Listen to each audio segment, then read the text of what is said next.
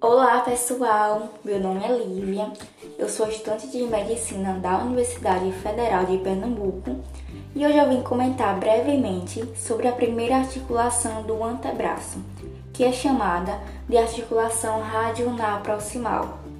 Como o próprio nome já sugere, os ossos que compõem a articulação radionar proximal são o rádio e a una. Ela está situada mais especificamente entre a cabeça do rádio e a incisura radial da una. Além disso, essa é uma articulação sinovial do tipo trocoide, também chamada de pivô, e por isso realiza movimento de rotação.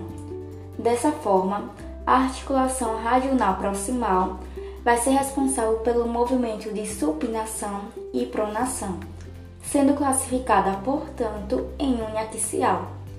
Os meios de fixação dessa articulação são os seguintes: a cápsula articular fibrosa, que apresenta continuidade com a cápsula articular do cotovelo. Outro importante meio de fixação é o ligamento anular, um forte feixe de fibras que envolve a cabeça do rádio, mantendo essa estrutura em contato com a incisura radial da una. Tais pontos de fixação permitem a estabilização da articulação radional proximal estabilizando-a e permitindo o deslizamento do rádio em relação à una, movimento essencial no processo de supinação e pronação. Então, gente, em relação à articulação radional proximal é isso.